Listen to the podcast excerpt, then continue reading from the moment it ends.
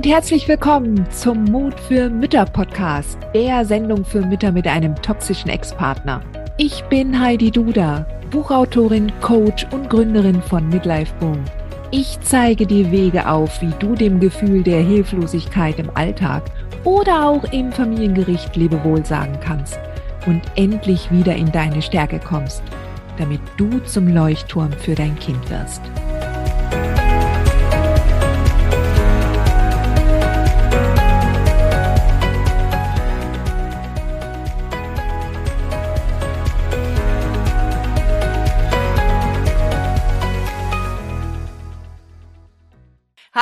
Und herzlich willkommen zum Mut für Mütter Podcast.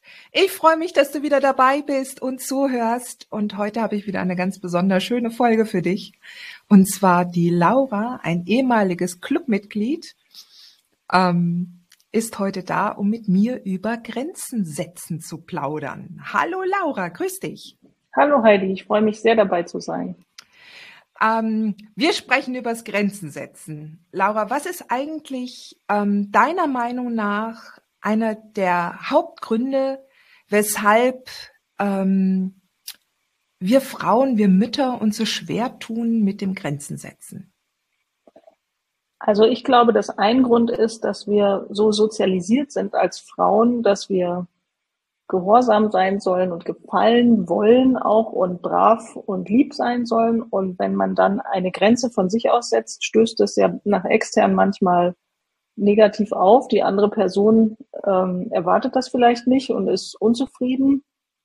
Ähm, und wir erf erfahren dann Ablehnung und es wird uns auch so anerzogen, dass ähm, das halt nicht gemacht werden soll. Also das gehört sich nicht für Frauen. Das äh, erlebt man ja auch im Berufsleben, dass die Männer, die können Haut drauf sein und wenn die Frauen so sind, dann wird ihnen äh, gleich unterstellt, dass sie eben so Haare auf den Zähnen haben oder sowas. Also genau. so, Spr so Sprüche gibt es. Ich glaube, das hängt ähm, mit der Sozialisierung zusammen und ähm, auch mit der Erziehung, dass man das vielleicht nicht gelernt hat, ähm, dass man sich selbst gut behandelt.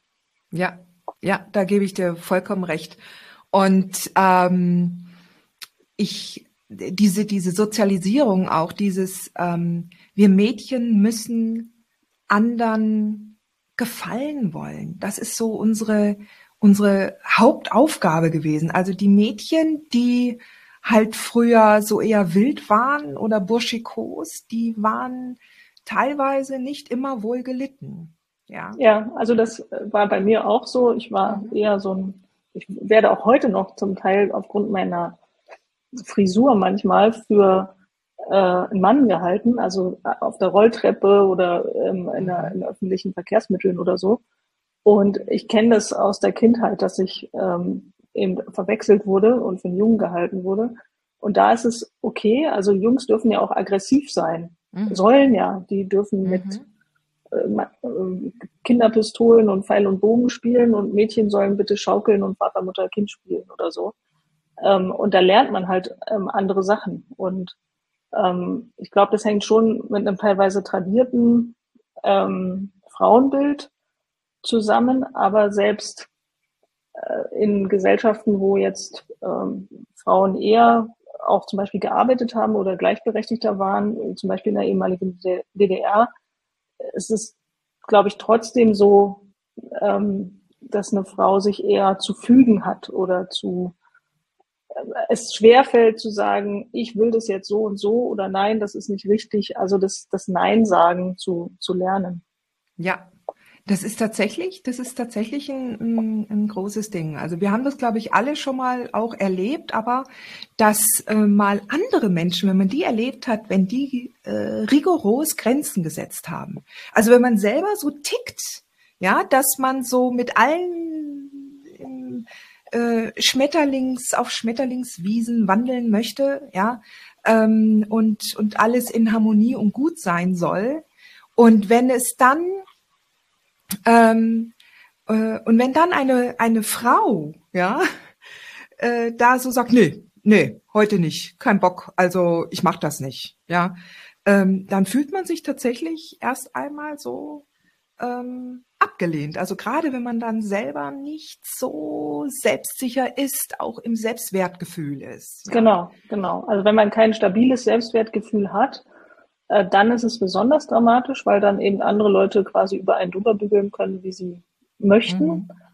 Und ich kenne das auch von mir selbst, dass das auch vereint sein kann in einer Person, beruflich kein Problem, tough und ähm, wie eine Mauer, aber dann privat eher Schwierigkeiten zu haben, zu sagen, ah, ich, ähm, nee, das mache ich auch noch und ja, kein Problem und die Verantwortung mhm. übernehme ich auch noch, um halt akzeptiert, anerkannt, geliebt zu werden letztlich. Ja. Ähm, und da ist, glaube ich, der Schritt aus meiner Sicht, dass man sich nach innen wendet und denkt, wer ist der wichtigste Mensch in deinem Leben? Erstmal du selbst. Mhm. Dass man sagt, äh, ich muss erst gut auf mich achten, wie im Flugzeug, ja, erst die mhm. Maske mhm. Auf, mhm. auf mich und dann aufs Kind oder auf Angehörige oder Verwandte, Partner, was auch immer. Ähm, aber das, also ich habe das nicht beigebracht gekriegt, zumindest. Mhm. mhm.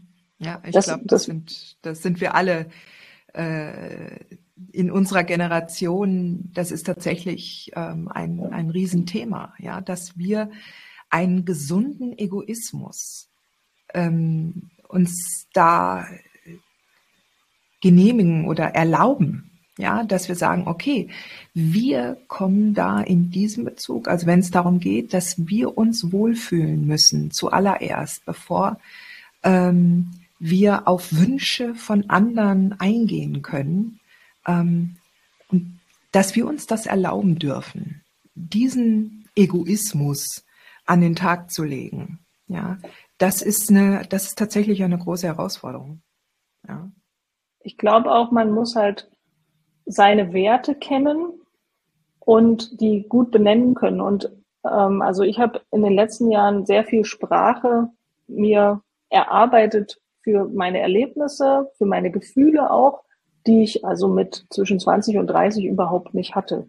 Mhm. Ähm, und wenn man das beschreiben kann, dann kann man ja auch seine Erlebnisse und wie es einem geht überhaupt erstmal vermitteln. Und wenn ich das nur sehr minimal kann, ähm, dann ist es eben auch schwierig, Grenzen zu kommunizieren, auch erstmal die selber zu spüren. Also ähm, körperliche Grenzen, finde ich, geht immer noch. Also ob mir jemand zu nahe kommt, jetzt im, ähm, zum Beispiel ist das okay, wenn man Hände schüttelt oder ähm, ich war eine Zeit lang in Frankreich und es war sehr befremdlich zuerst für mich, die äh, selbst im Arbeitskontext äh, küssen die sich ja auf die Wange die ganze Zeit ja. dreimal. Mhm. Und ich bin eher so reserviert erstmal mit äh, Menschen, die ich nicht kenne. Und es war dort äh, ein, ich sage mal, ein einziges Geschmatze auf der Arbeit, die ersten zehn Minuten, wenn man da hingekommen, aber dort ist halt normal. Also es hat ja auch ja. eine kulturelle Komponente.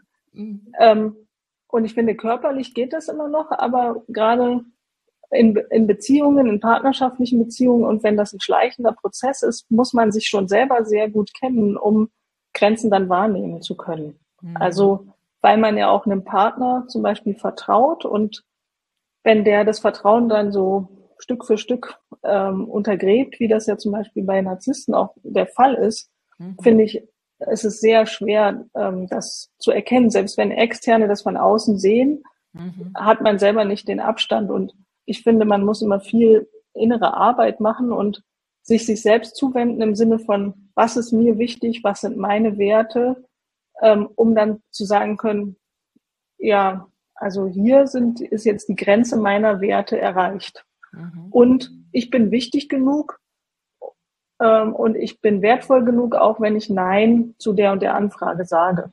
Mhm. Ähm, und das ist auch okay, wenn ich das mache. Aber das muss man sich, also ich und nicht Mann, ich musste mir das hart erarbeiten. Mhm. Ja, Weißt du, was mir zu dem Zeit, zu diesem Punkt auch noch weiter einfällt? Was wir ja zum Beispiel gar nicht außer Acht lassen dürfen, ist, in einer Beziehung mit einem Narzissten stehen wir ja unter ständiger Bewertung. Ja. Mhm. Und wir, wenn wir einerseits wissen, dass es total wichtig ist, dass wir unsere eigenen Werte kennen und dass wir die auch haben dürfen, dass wir nicht die Werte des, des toxischen Partners übernehmen müssen, was die aber erwarten.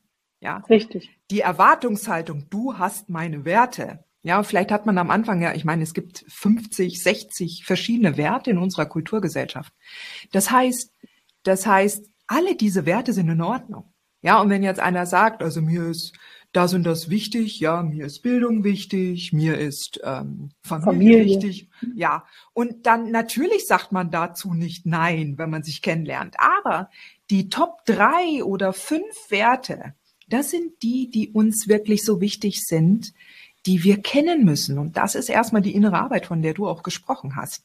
Wenn aber jetzt ein, ein, ein Narzisst in der Beziehung immer wieder bewertet und abwertet, das, was man selber darstellt, da muss man sich erstmal finden. Da muss man erstmal diese ganzen Zwiebelschichten, diesen Nebel, diese Nebelsuppe wegkriegen, die einen davon abhält, diese, diese eigenen Werte und das eigene Sein, das Selbst zu entdecken, ja, wo man dann feststellt, okay, eigentlich, ja, ich mag Familie, aber noch lieber mag ich Abwechslung und Urlaub, ja, oder Abwechslung und Erlebnisse, ja, oder ähm, oder oder Bildung, ja, oder Lernen, also egal was, ja, und ähm, und das heißt, wir müssen tatsächlich da hinschauen. Wir müssen es uns erlauben dürfen, eigene Werte zu haben. Ja. Und äh, ja, super richtig, könnte ich, äh, kann ich alles äh, dick unterstreichen und zustimmen.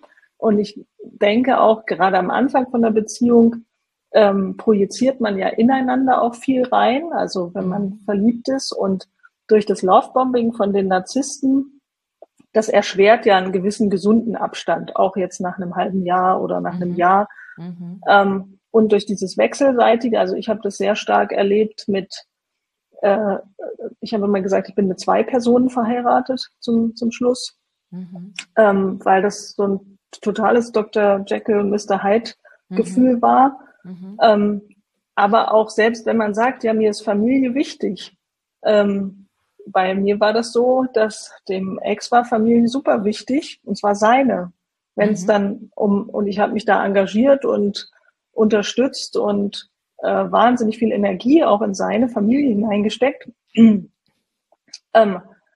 aber als es dann um meine Familie ging, als mhm. da mal Not am Mann war, ähm, wurde ich abgewertet und wurde das in Frage gestellt, warum das mhm. jetzt wichtig ist und das und es wurde wirklich auch grundsätzlich in Frage gestellt oder meine Familienmitglieder wurden abgewertet auf übelste Art und Weise, wo ich dann gemerkt habe, äh, hier passt ja irgendwas gar nicht.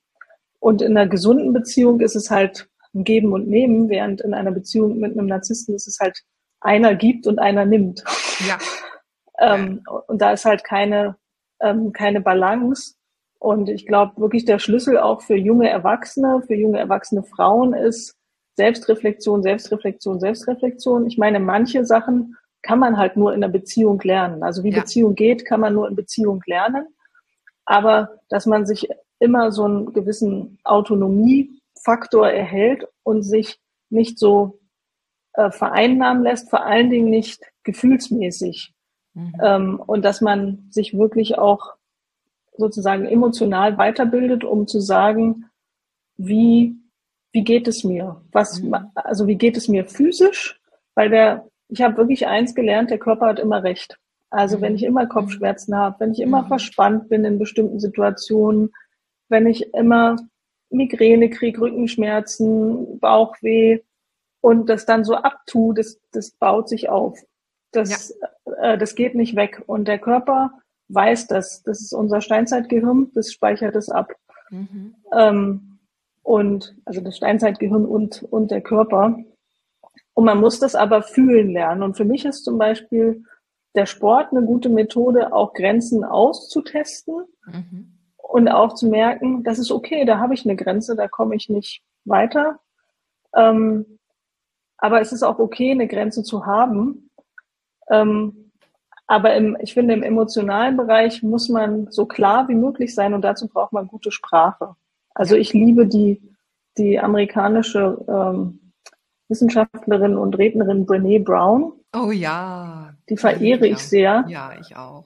Und die hat ganz tolle Sprache, ganz tolle Podcasts auch und, und Bücher geschrieben, wo sie äh, Emotionen sozusagen dekodiert und erklärt, was ist, weiß was ich, der Unterschied zwischen Schuld und Scham. Mhm. Ja, ja, ja, Scham, das ist ja ihr Thema. Äh, genau, Shame aber Research, ne? genau. Und bei, aber bei Schuld ist halt, ich habe was falsch gemacht. Und bei Scham, ich fühle mich falsch. Also ich mhm. als per se bin falsch. So. Und und da spielt es eben auch, finde ich, eine große Rolle, wie rede ich mit mir. Und wenn ich schon mit mir selber so, ich habe, was weiß ich, einen Fehler gemacht, irgendwas fünf Tage nach der Deadline oder fünf Stunden nach der Deadline abgegeben, mhm. weil ich die E-Mail übersehen habe oder so.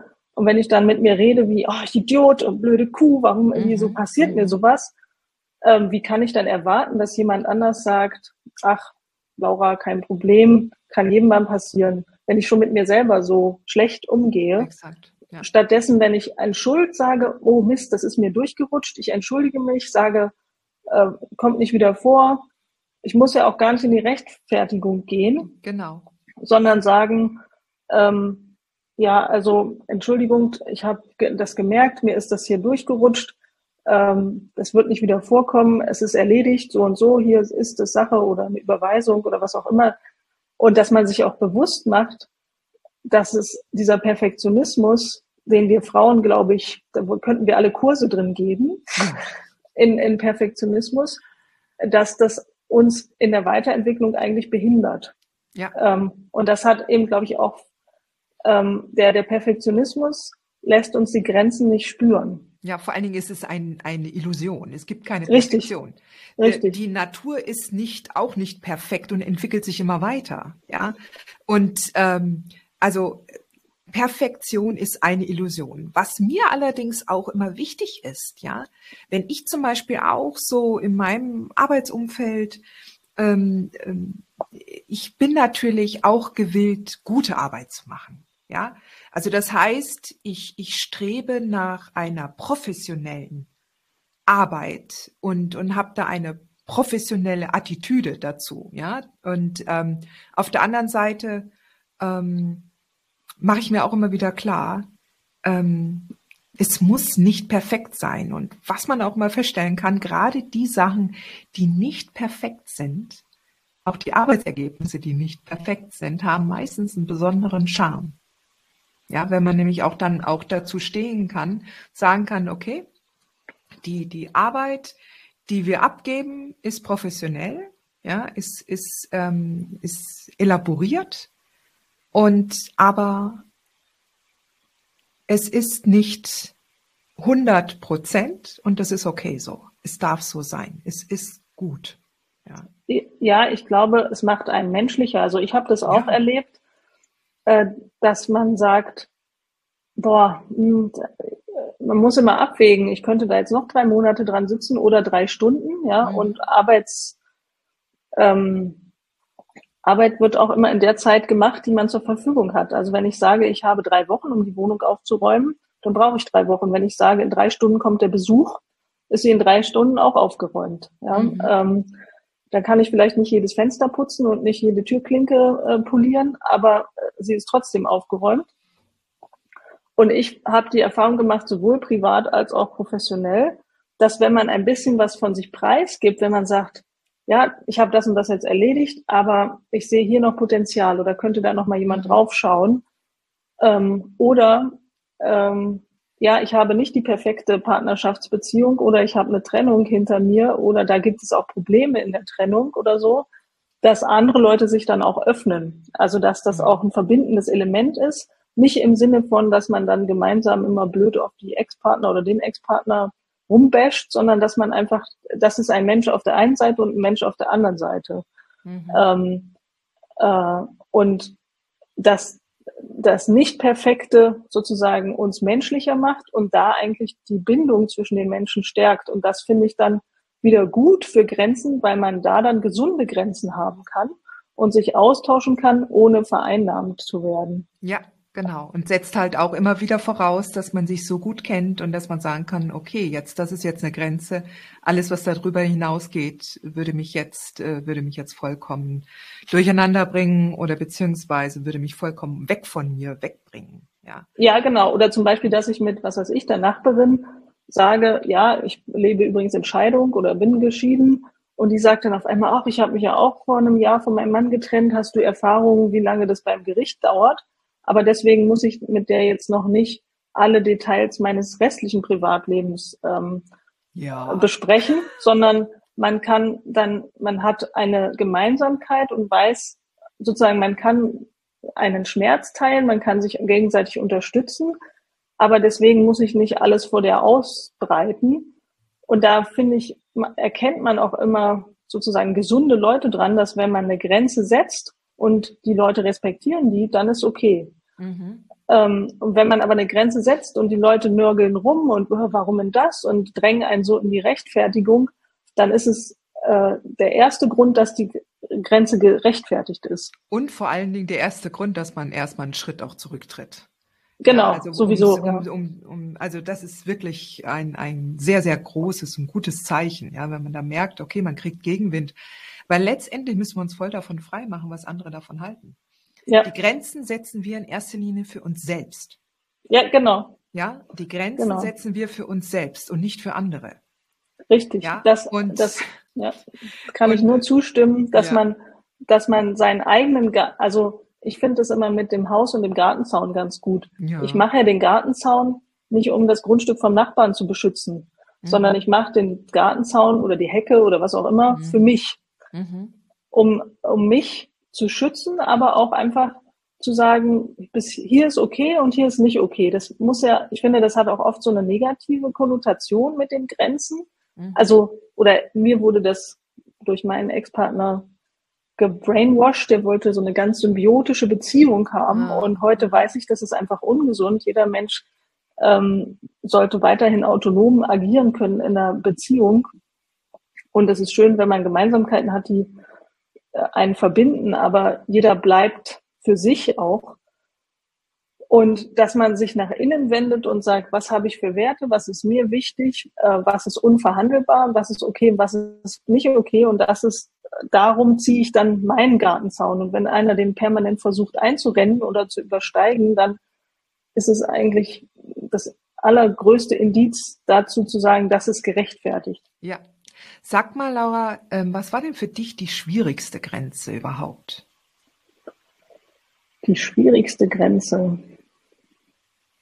Oder kannst du das so irgendwie einkategorisieren, äh, wenn du es jetzt auf Personen festmachst? Also mittlerweile denke ich mal, gegenüber deinem toxischen Ex dürftest du relativ, also das, davon gehe ich jetzt mal aus, so wie ich dich jetzt auch kenne, dass es da jetzt kein Problem mehr gibt, deinem toxischen Ex eine Grenze gegenüber aufzustellen. Aber wenn du jetzt, ähm, worauf ich hinaus will, gibt es bestimmte äh, Personenkreise, wo es dir leichter fällt oder schwerer fällt, Grenzen also, aufzustellen? Also im professionellen Umfeld fällt es mir leicht. Mhm. Und im Privaten, glaube ich, war es ein relativ langer Weg oder ist es immer noch, äh, gegenüber den Eltern sich abzugrenzen. Mhm.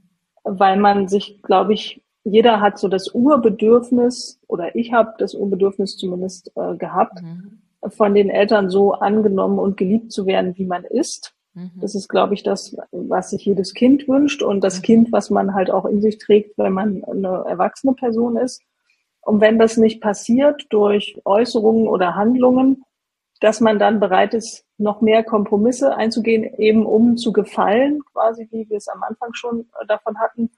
Und da dann zu sagen, nee, ich, was weiß ich, besuche jetzt nicht oder möchte nicht besucht werden, weil mir das nicht gut tut oder ich möchte eine bestimmte Unterhaltung nicht auf eine oder andere Art und Weise führen oder ich möchte nicht, dass so oder so mit mir gesprochen wird. Das auch klar zu äußern, das war, glaube ich, schon sehr schwer. Ähm, aber das war auch ein Prozess, wo ich abgrenzen äh, kann, dass ich auch andere Werte und andere Prioritäten haben kann als die meiner Eltern und dass beides okay ist. Dass man immer, ich finde immer, ähm, dass man davon ausgeht zu sagen, der andere gibt auch sein Bestes oder hat sein Bestes gegeben, also bei den Eltern. Ich finde immer das Thema Schuld so schwierig, weil das hilft mhm. überhaupt nicht weiter bei der Weiterentwicklung. Dass, dass man immer sagt, ähm, die haben in ihrer Art und Weise das Beste getan und waren auch, also bei meinen Eltern war und ist das so, die sind ähm, sehr wohlwollend und wollten immer nur das Beste. Aber mhm. manchmal ist es trotzdem eben nicht das Richtige, auch mhm. für das eigene Kind. Und so ist das ja auch bei unseren Kindern. Ja. Das, mhm. ähm, aber äh, das war sicherlich schwer. Und auch, ähm, ich bin ein sehr treuer Mensch und ich habe in meinem Leben zwei Freundschaften aktiv beendet, mhm. weil ich mich ausgenutzt gefühlt habe. Mhm. Ähm, und das, da habe ich dann richtig gemerkt, also das kann ich heute benennen. Damals habe ich mich da schlecht gefühlt. Heute weiß ich, das war im Prinzip Trauer, mhm. weil dieser Mensch dann nicht mehr in meinem Leben war. Und ich mir das aber so gewünscht habe, dass das eigentlich gut funktioniert. Diese Beziehung hat sie aber nicht. Und ich habe dann auch keinen anderen Weg gesehen, als quasi zu sagen, nee, ich möchte nicht mehr, dass wir uns treffen oder dass wir Kontakt haben. Ähm, aber das war dann auch so ein Trauerprozess. Mhm. Und bis man da hinkommt, das war auch schwer. Mhm. Und zum Beispiel bei meinem Kind. Mhm, das wäre jetzt mir, meine nächste Frage gewesen, weil so. Äh, Kinder, das ist äh, ja nochmal speziell. Aber bei den Kindern finde ich auch, da wird ja in jedem Erziehungsratgeber steht ja Grenzen, das ist ganz wichtig und Grenzen, aber auch da finde ich, sind die eigenen Grenzen, ja. ja also wenn da von, von, von, von außen gesagt wird, ja, der muss um acht ins Bett oder der muss durchschlafen oder er muss die Hausaufgaben ja. machen oder ja, äh, tausend Sachen, dann muss ich auf mich hören und sagen, ist mir das jetzt wichtig, dass er die Hausaufgaben Freitagnachmittag macht oder ist Samstagmittag auch okay? Oder ist vielleicht die Zeit zwischen 20 und 21 Uhr die schönste Kuschelzeit für uns? Und sterbe ich nicht, wenn ich nicht die Tagesschau gucken kann, sondern mhm. lieber mit dem Kind noch ein Gespräch führe oder ein Hörspiel höre oder sonst was. Ich finde, das ist so individuell, das finde ich immer sehr schwierig, und gerade in unter Eltern wird ja wahnsinnig viel beurteilt und verurteilt ja. auch. Was? Deiner kann noch nicht mit drei Jahren Integralrechnung und Chinesisch rückwärts. und ähm, oder meiner kann und so. Und da finde ich immer, ist das so ein Loslassen, aber auch da sind es eben die eigenen Werte. Was ist mir äh, jetzt wichtig und was ist in, in unserer Familie wichtig? Ich meine, wenn ich zwei, drei, vier Kinder habe, ist vielleicht eine bestimmte Struktur in einem Abendtagesablauf irgendwie wichtig. Ja, da kann mhm. das nicht so laissez-faire irgendwie gehen. Aber wenn ich alleine mit meinem Kind bin, ist es eigentlich wurscht, ob der um 20 Uhr oder um 21 Uhr jetzt die Zähne putzt. Ja. ja. Ähm, das ist jetzt, wenn ich drei kleine Kinder habe, vielleicht eher schwierig in der Alltagsgestaltung. Und ich finde es immer sehr ähm, wichtig, dass man nicht so pauschal urteilt, sondern ja. sagt, mir hat das und das geholfen in der und der Situation und dass die andere Person dann auch die Wahl hat und nicht, das musste aber so und so machen. Ja, also, ja, ja, also Bewertung ist eigentlich die Wurzel allen Übels. Wenn wir aufhören würden heute, alles zu bewerten, ja, egal, wenn ein Tag ohne Bewertung, wir wären so einen Schritt weiter. Wir wären einen ja, ja, Schritt weiter. Genau. Aber eins habe ich noch. Ich möchte dir gerne eine kleine Fangfrage stellen. Ja? Ich bin gespannt. Okay, pass auf. Du hast ja erzählt, du, ähm, also beziehungsweise habe ich das jetzt vorhin so verstanden. Wenn wir jetzt mal so unsere Kernwerte angucken oder wenn du dir jetzt deine Kernwerte anguckst und angenommen, einer deiner Kernwerte ist Sport, ja, mhm. Sport ist dir sehr wichtig, ja, und ähm, jetzt kommt es, dass dein Kind ähm, irgendwie, ähm, also du, du bereitest dich vielleicht auf einen Marathon vor, jetzt, ich äh, spinn jetzt mal rum, ja, und, und musst halt regelmäßig trainieren, ja, und du hast ja deine festen Schedules, ja, deine festen Zeiten und du äh, läufst vielleicht sogar auch mit anderen, damit du motiviert bleibst und Accountability hast und so weiter und so fort. So. Und dann will dein Kind an einem dieser Tage und genau zu dieser Zeit irgendwas machen. Entweder einkaufen gehen oder ähm, will dort äh, zu einer anderen Freundin oder zu einem anderen Freund, äh, wo man den hinfahren muss oder so. Ähm, was tust du dann? Also wenn wir da jetzt über diese Grenzen reden, jetzt weniger über Erziehungsgrenzen, sondern mhm. darüber, das ist mir jetzt wichtig. Ähm, ich würde sagen, da habe ich noch Entwicklungspotenzial, aber das, ähm, es gibt Sachen, die ich ganz strikt entscheide und die, wo ich sage, das geht nicht anders, das ist jetzt so, da kannst du dich nicht verabreden oder da kann ich dich nicht fahren oder holen, da musst du eine andere Lösung finden. Mhm. Aber es gibt auch Situationen, insbesondere bei Sachen, die ich vielleicht einfordere. Also ich hatte das neulich mal, äh, da hätte ich in zum Training fahren müssen oder hatte gesagt, zum Training zu fahren, dann ist mir gekommen, du, der kann eigentlich auch mit dem Fahrrad fahren. Und dann hat er so rum, er will nicht und es ist blöd und so. Und da bin ich dann schon auch weich geworden und habe gesagt, naja, dann fahre ich dich halt trotzdem. Ähm, aber ich habe auch gesagt, ich kann dich da nicht pünktlich abholen, weil ich muss wieder hin und her fahren, weil ich noch einen anderen Termin hatte. Mhm. Und das hat er dann auch geschluckt. Aber äh, da wusste ich auch, das hat im Prinzip, ähm, äh, dass ich das sozusagen nicht klar genug ähm, durchgezogen habe von mir aus. Aber das ist bei mir sehr ähm, situationsabhängig. Also mhm. äh, ähm, weil die regelmäßigen Sachen, ich habe relativ viele regelmäßige Sachen, die stehen schon fest. Also bei mir ist, mhm. Es gibt Tage, da bin ich morgens sehr flexibel. Da kann, wenn der rumschlunzt, bin ich manchmal selber noch im Schlafanzug, äh, wenn er das mhm. Haus verlässt. Und es gibt Tage, da muss ich um 7.10 Uhr los und mhm. er muss eigentlich erst 7.20 Uhr los. Und das sage ich dann vorher und das klappt dann auch.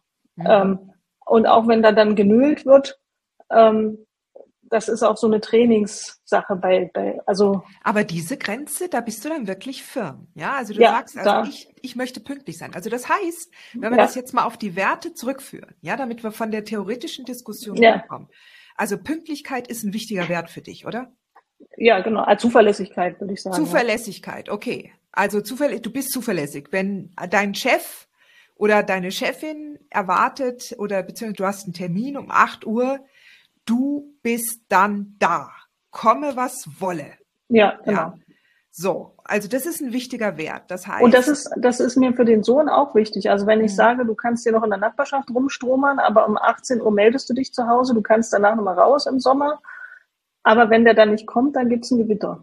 Mhm. Also dann, äh, weil ich auch sage, dann mache, also da versuche ich ihm das dann aber auch zu erklären und sage, weißt du, ich möchte, dass ich dir vertrauen kann und dass du machst, was du sagst. Und das ist so eine Verabredung, das kostet dich nichts. Du musst hier kurz an die Haustür kommen und sagen, Mama, ich bin da, ich lebe noch, ich habe keinen Hunger, ich will noch äh, draußen bleiben. Und dann sage ich, ja, los, in einer Stunde kannst du wiederkommen oder bis in einer Stunde. Und dann ist ja auch gut. Und das versteht er auch. Ja. Also ich finde dann auch wichtig, dass wir dann das auch sagen, ja. Mir ist das wichtig. Genau, das also mache ich. auch wirklich sagen, pass auf, mir ist Zuverlässigkeit und Pünktlichkeit wichtig. Ja, ich möchte nur genau. wenigstens so um 18 Uhr möchte ich gern von dir ein Zeichen haben. Ähm, komm dann erstmal her nach Hause, wird was gegessen und dann kannst du wieder los, ja. Aber das ist etwas, ähm, das ist mir wichtig, das möchte ich haben. Ja, genau. Das ist so eine Regel in unserem Haushalt. Genau. Was ich ja sehr interessant finde, wir wollen natürlich alle auch unsere eigenen Werte den Kindern mitgeben. Jetzt kann es aber sein, ja, dass unsere Kinder ganz andere Werte entwickeln. Mhm. Wie gehst denn du damit um? Hat denn dein Kind schon andere Werte als du, was sich schon herausgestellt hat? Ah, das ist eine spannende Frage. Ähm, der funktioniert anders als ich. Ja, also zum Beispiel mir ist Lernen ein sehr wichtiger Wert und das weiß ich nicht, ob das bei ihm so ist. Das, ähm, also bei mir war das in seinem Alter auch schon so. Das wusste ich bei mir. Äh, ja, das kann, kann ich äh, kann ich zurückführen und das ähm, war auch wirklich so. Und das ist bei meinem Kind nicht so. Aber da versuche ich zu sehen, seine individuelle Persönlichkeit ähm, und zu betonen zum Beispiel, du bist ein toller Beobachter oder du bist ähm, sehr hilfsbereit. Ohne, gerade bei hilfsbereit finde ich es äh, schwierig, ja, ja. dass man sich nicht so overcommitted an andere Leute, so Helfersyndrommäßig. Ähm, und ich, was ich meinem Sohn immer versuche zu vermitteln, ist, dass es man sich verändern kann und dass es äh, Veränderung möglich und auch gut ist. Ja, aber was jetzt die Werte angeht, also wenn du jetzt, ähm, wie alt ist jetzt dein Kind? Zwölf. Zwölf, okay. Also da dürfte sich in dem Alter schon der eine oder andere Wert äh, herausgestellt haben. Wo, was, was glaubst du, was, äh, was neben, neben dem, dass, dass du jetzt schon mal festgestellt hast, welchen, dass dein Wert, dein Hauptwert, das Lernen jetzt bei deinem Kind nicht angekommen ist oder beziehungsweise nicht, nicht so ausgeprägt ist wie bei dir. Ähm, Was glaubst du, welchen Wert, welcher Wert ist deinem Kind so wichtig, wo er richtig fuchsteufelswild wird, wenn dieser Wert verletzt wird?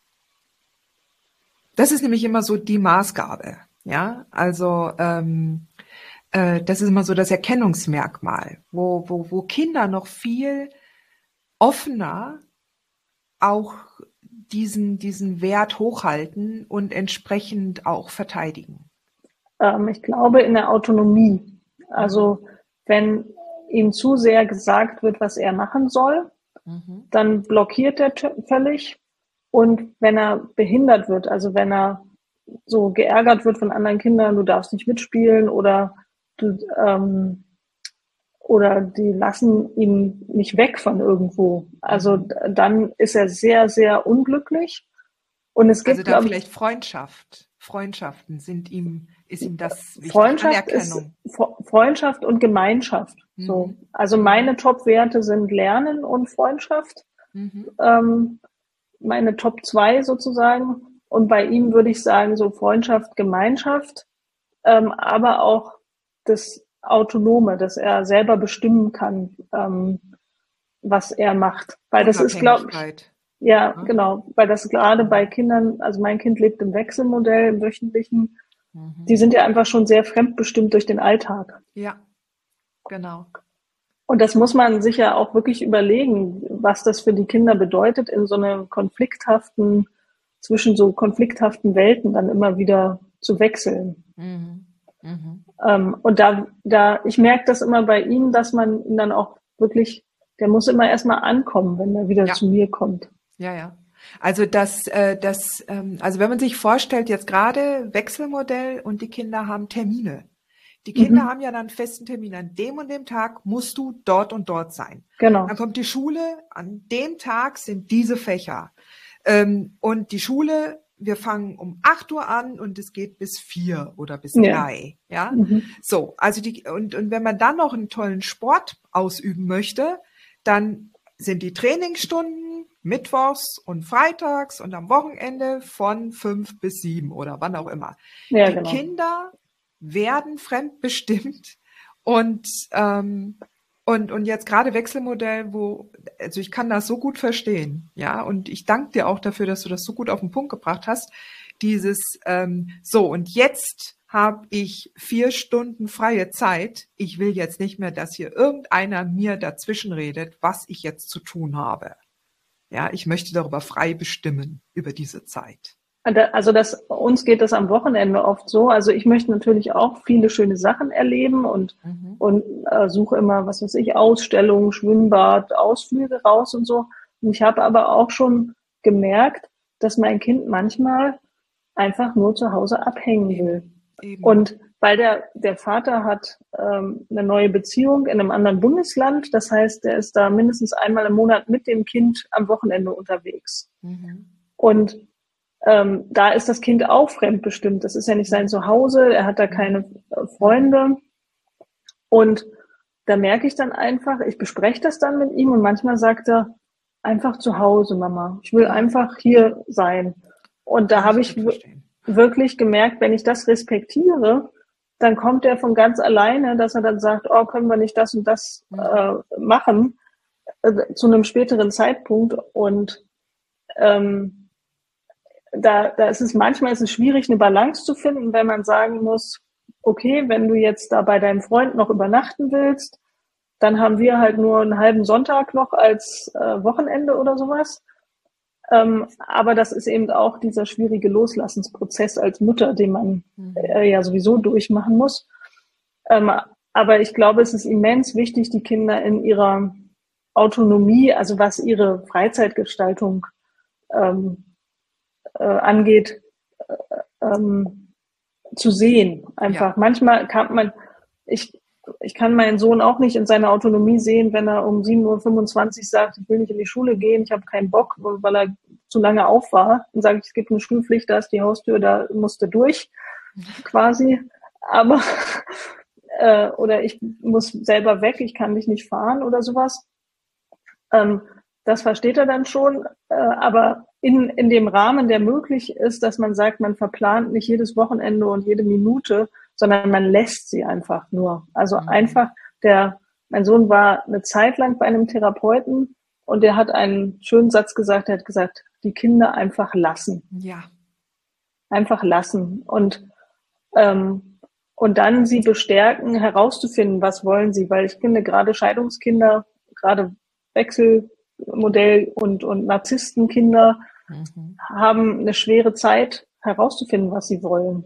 Ja, also ich musste das als Partnerin, als Ehepartnerin und Ex-Partnerin überhaupt erstmal wieder rausfinden, wer bin ich eigentlich, was mhm. will ich eigentlich. Mhm. Und die Kinder sind ja in einem Abhängigkeitsverhältnis zu uns Eltern. Aber sie lernen es früher.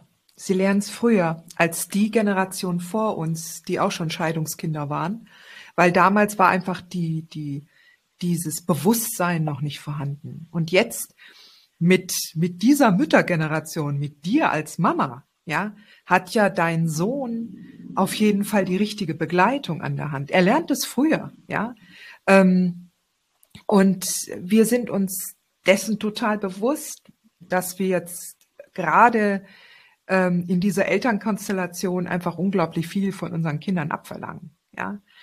Aber ähm, was was ich jetzt ganz wichtig finde, auch das, was wir jetzt hier im Gespräch herausgearbeitet haben, diesen, auch diesen Zusammenhang zwischen Grenzen setzen und Werten und dann aber auch unterscheiden zu können zwischen den Werten, die uns wichtig sind, damit wir uns abgrenzen können, aber es auch zu respektieren, dass das Kind über die Zeit hinweg auch eigene Grenzen, äh, eigene Werte entwickelt, eigene Werte hat, eigene Bedürfnisse hat und dafür eigene Grenzen braucht und die auch aufstellen darf. Ja, ohne dass wir gleich in die Schublade, die macht nur laissez-faire-Erziehung gepackt werden. Ja, hört ja auch die eine oder andere Mama unter uns, ja, dass da gesagt wird laissez-faire und ich denke nur so, wenn wir mal mehr laissez-faire machen würden, ja, den Kindern gegenüber. Ja, und ich finde immer, ich finde das ganz schwierig, das von außen zu beurteilen. Ja. Das sollte man einfach nicht äh, ich sage immer, man kann nirgendwo reingucken. Mhm. Äh, man sieht ja auch immer nur wirklich eine Episode auf dem Spielplatz im Supermarkt. Äh, selbst wenn man mit einer anderen Familie im Urlaub ist, sieht ja. man auch nur eine, eine Episode, wie die miteinander umgehen und hat nicht das komplette Bild. Man kann dann vielleicht äh, sagen, ich habe das so und so wahrgenommen, kann ich dir rückmelden, aber manchmal ist die andere Person ja auch nicht bereit, das zu hören. Und ich finde es immer wichtig, eigentlich zu sagen, Beziehung vor Erziehung. Ja, definitiv. Ähm, einfach zu, zu sagen, ich pflege die Beziehung. Das heißt nicht, ich sage das zu meinem Sohn auch, ich sage, ich bin deine Mama. Ich bin dafür da, zu sorgen, dafür zu sorgen, dass du bekommst, was du brauchst. Das heißt nicht, dass ich alles mache, was du willst. äh, ja. Ähm, und äh, du kannst lernen zu zu artikulieren, was du brauchst, auch was du willst. Aber ich will keine Zähne putzen und bis 11 Uhr am Handy zocken. Ähm, das habe ich gehört, aber du solltest Zähne putzen und du brauchst das für eine gesunde Zahngesundheit und du brauchst genug Schlaf. Deswegen ist Handyzocken bis 11 Uhr auch keine Option. Ähm, das ist halt so ein, so ein Verhandeln auch. Ähm, aber ich glaube, man muss sich selber einfach viel ja, wie sagt man, man muss freundlicher mit sich sein. Ja. Also viel freundlicher mit sich. Ich, und gerade als Menschen oder ich habe mit einem Narzissten gelebt, mit einem verdeckten Narzissten und der hat meinen gesamten Selbstwert als Frau, als Mutter, als Person, als Freundin erodiert. Der hat einfach das ausgehöhlt. Und das kann man wieder füllen mit sich selber gegenüber gnädig sein. Ja. Und das ist auch ein Weg und ein Prozess. Und ich bin da auch weit entfernt davon, ähm, irgendwie perfekt zu sein. Aber, weil das gibt's ja nicht, aber ähm, gibt auch immer wieder Rückschläge oder so Schleifen oder sowas. Aber äh, dass man sagt, ich bin okay, so wie ich bin. Und das ja. versuche ich auch meinem Kind zu vermitteln, dass es okay ist, dass man Fehler macht. Jeder macht Fehler ähm, wichtig ist, dass man denselben Fehler nicht zu oft macht.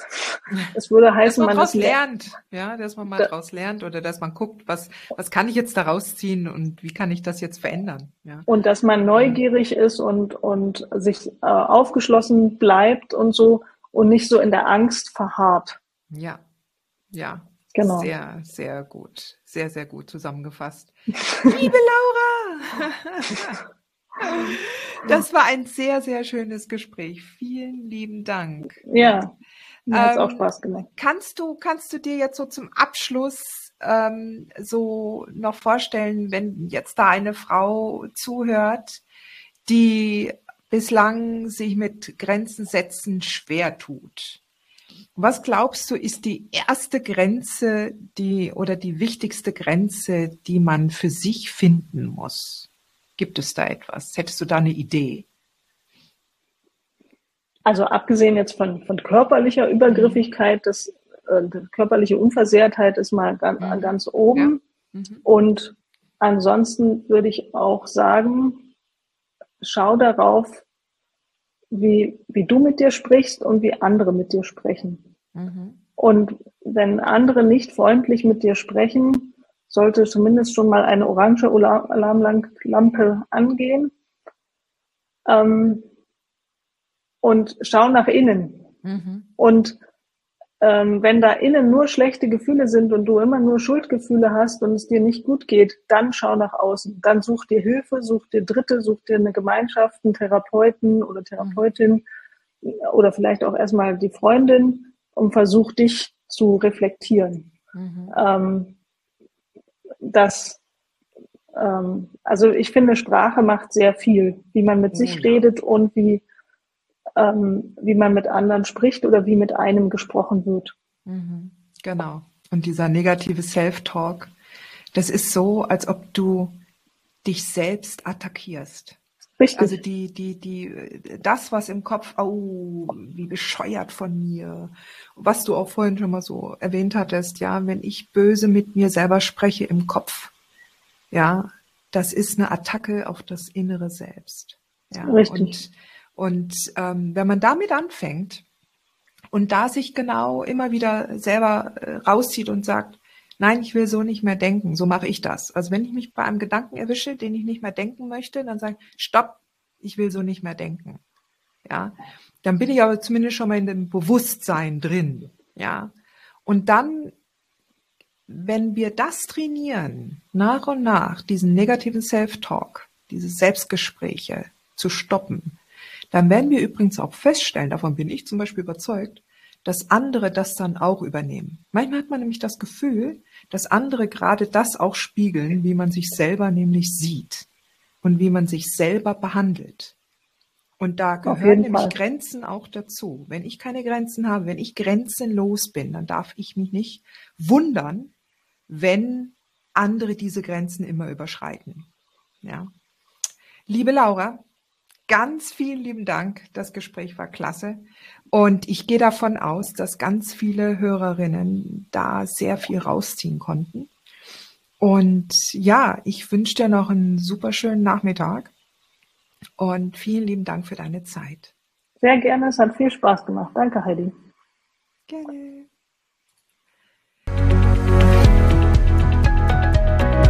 Hat dir diese Folge gefallen? Dann freue ich mich, wenn du diesen Kanal abonnierst, damit du auch keine neue Folge mehr verpasst. Und solltest du noch nicht den Mutmach Freitag abonniert haben, dann lade ich dich herzlich ein, das hier auch nachzuholen. Du findest in den Show Notes unten den Link dazu. Der Mutmach Freitag ist etwas ganz Besonderes. Jeden Freitag bekommst du dann in deine E-Mail-Inbox eine Information, wenn ich jetzt zum Beispiel einen neuen Blogartikel geschrieben habe oder du erfährst weitere hilfreiche Tipps und Werkzeuge, die das Wochenende für dich einläuten. Ich freue mich, wenn du mitmachst und wünsche dir noch einen wunderschönen Tag.